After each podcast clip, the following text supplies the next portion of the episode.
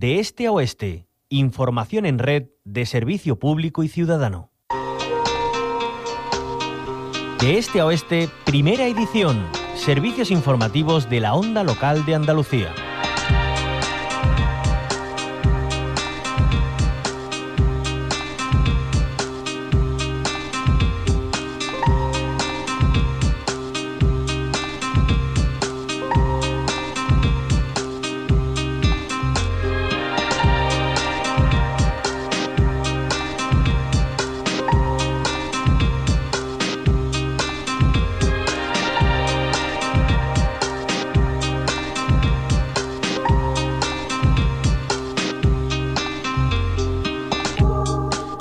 Cuando hablamos de ODS, de Objetivos de Desarrollo Sostenible, no podemos olvidar a nuestros tesoros naturales que forman parte, como no podía ser de otra manera, de nuestra forma de vida también.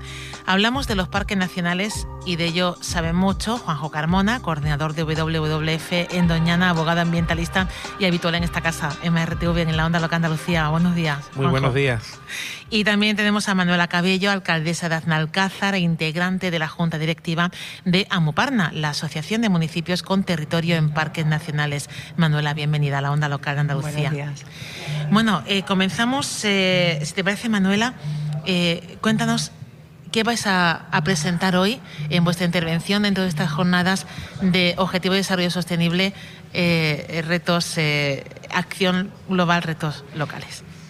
Bueno, nosotros mmm, somos una asociación que está conformada por municipios que tienen territorio, eh, parte de su territorio o todo su territorio en parques nacionales y bueno, nos enfrentamos a muchos retos en este, en este mundo global en el que el cambio climático mmm, es una realidad y en el que el desarrollo de los pueblos eh, depende mucho de la economía a nivel eh, global pues los retos que tenemos para el, la sostenibilidad en nuestros municipios y la conservación de la naturaleza, pues eh, es un reto importante.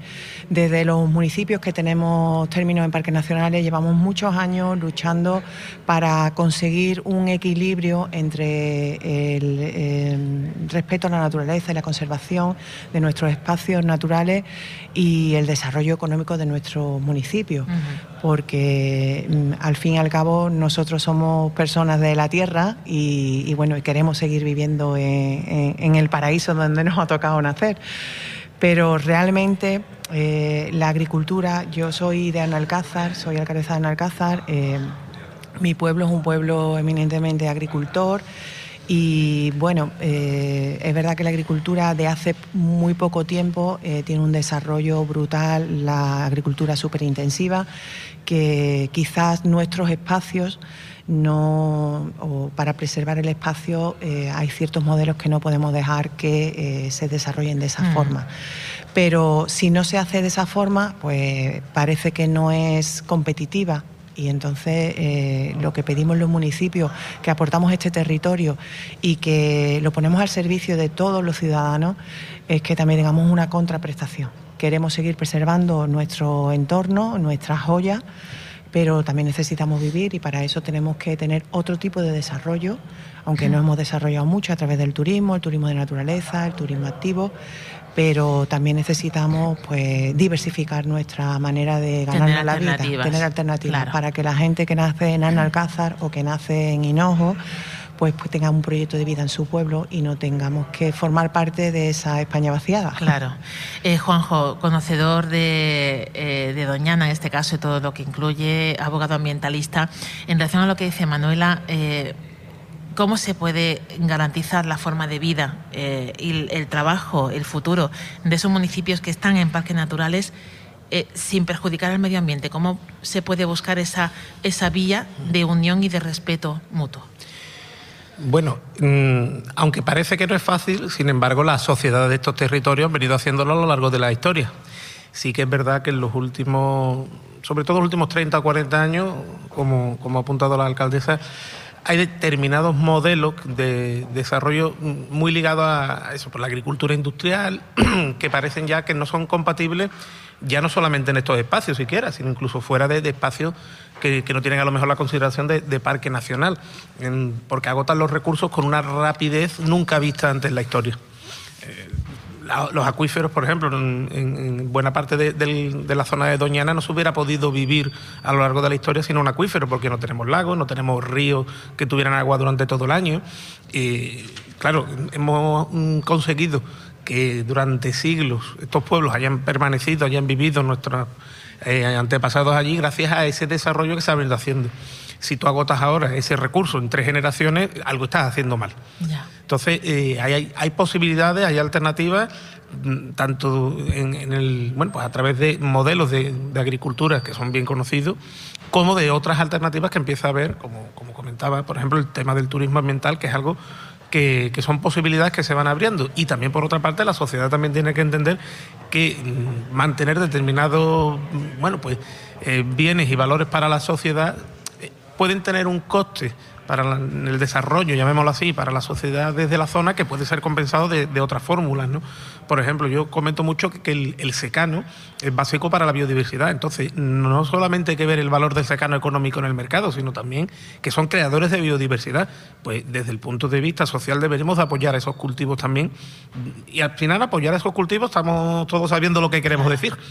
¿Por qué? Porque mm, están dándonos algo más aparte de lo que es el producto en el mercado. No restan, sino que suman. Entonces, de alguna manera, tendremos que ser capaces de mantenerlos porque son creadores de biodiversidad al margen de crear un producto que después pueda ir al mercado. Claro. Y Manuela, ¿cómo lo hacéis? Eh, en, en Analcázar y en todos los municipios que representas, eh, ¿cómo estáis eh, bueno, frenando una tendencia de mercado que quizá es, es difícil mantenerse firme para que no bueno, pues acabe arrasando con los medios tradicionales de vida y, con el medio ambiente en el que vivís, pero que a la vez bueno, pues permita que, pueda desarrollar su trabajo y quedarse en el territorio la juventud de ahora y, el presente, quienes están en, ello. ¿Cómo lo hacéis?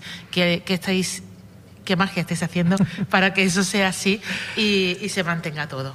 Bueno, no hacemos ninguna magia porque tenemos verdaderos problemas para buscar ese equilibrio. Y bueno, mm, yo siempre he pensado y he sido una fiel defensora de eh, los proyectos que teníamos en Doñana, que tienen un muy buen resultado del aula entorno, en la que todos los eh, jóvenes y niños eh, hacían visitas anualmente al Parque Nacional, se les explicaba, conocían verdaderamente su entorno, sabían la riqueza y lo privilegiados que eran de, haber nacido y haber preservado ese espacio. Y cuando llegan a la, a la edad adulta son verdaderos defensores de su espacio. Mm. Eh, esa concienciación ambiental que se había hecho durante muchas generaciones, pues se dejó de hacer con la crisis económica y, ahora tenemos adultos que no conocen el espacio, que no conocen la diversidad, que no saben qué es Doñana. Bueno, sí lo saben porque la han leído y la han estudiado, pero no la, no, no, han vivido. Entonces son adultos que, eh, es muy difícil que, que seamos capaces de que entiendan el valor de la preservación. Y por otro lado, también tenemos mm, la lucha siempre de que nuestros pueblos se desarrollen. Eh, como alcaldesa de un municipio, igual que le pasa a los demás alcaldes de los municipios que tienen mm, eh, terreno en Parque Nacional, pues estamos en la lucha de, tener un desarrollo económico. Ese desarrollo económico, pues necesitamos eh, y estamos trabajando mucho en la diversificación. Hay muchos proyectos verdes, mucho también eh, cuando ha, ocurrido el COVID, la gente ha pensado que se puede vivir de otra forma, mm. se puede trabajar, teletrabajar y disfrutar después de la vida en un entorno natural. Eso nos permite abrir una vía de, trabajo para que vengan otros nómadas digitales que vengan a vivir a nuestro pueblo. Estamos trabajando en esa línea, estamos trabajando en el turismo, turismo de naturaleza, turismo medioambiental. Reinventándonos totalmente. Reinventándonos. Estáis muy solos o, da la sensación, eh, y no sé cómo lo ve Juanjo y, o lo veis, y Manuela, eh, que se les está dejando solo a los ayuntamientos en una pelea continua entre eh, autonomía, gobierno central, eh, por cómo gestionar algo sin contar con quienes realmente lo conocen. ¿no? Y hablamos de Doñana, que ya ha copado muchos ríos de tinta, portadas, intervenciones parlamentarias, pero hay también otros muchos espacios. ¿Tienes esa sensación de que realmente los pueblos que no conocen ese, ese espacio son quienes luego al final tienen que implementar las políticas, excepto los ayuntamientos, claro que vivís allí. Mm, necesariamente se tiene que contar con, con, la población local, es que no hay otra manera de conservar los espacios. Como digo, si estos espacios se han conservado, ha sido a lo largo de las generaciones y, ello tiene que seguir así.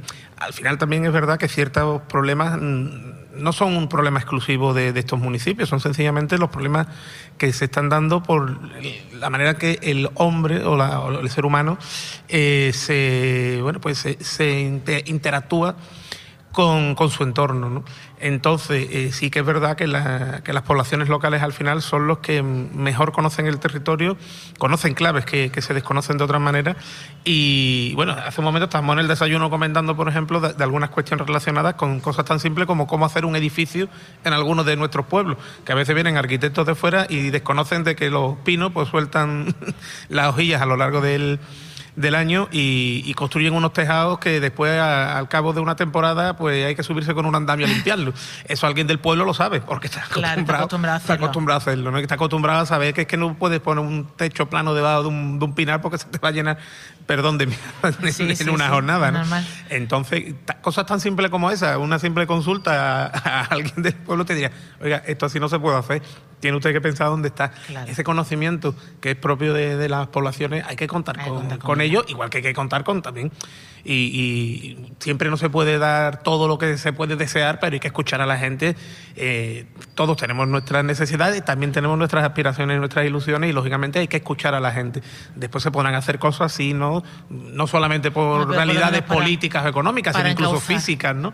Si hoy en día todo el mundo quisiéramos visitar la marisma al mismo tiempo, no es lo mismo que hace 50 años. Es que tenemos coches y los coches nuestros entran hoy día cualquier. Si quisiéramos, bueno, y abrieras la marisma, estaría todo el día lleno de, gente y, no todo el mundo con el mismo comportamiento. ¿no? Entonces, ya digo, hay, hay que entender que estamos también en un mundo que ha cambiado mucho y, tenemos que meter todo eso en la ecuación, pero parte importantísima de la ecuación es la población local. Sin ella no podría ser real la conservación. Pues lanzamos ese mensaje eh, para quien nos esté escuchando, que se cuente con la población local, que se cuente con entidades que conocen el entorno ecologista, que se puede dialogar, hablar y entre todos pues, buscar un, un futuro mejor. Y para eso está, estamos aquí esta mañana. Muchísimas gracias, Juanjo Carmona, coordinador de WWF en Doñana, y gracias, Manuela Cabello, alcaldesa de Analcázar, integrante de la Junta Directiva de Amoparna, de esos municipios en territorios de parques nacionales, por estar con nosotros y os escuchamos en unos minutos en esas jornadas. Gracias. Gracias, gracias a vosotros.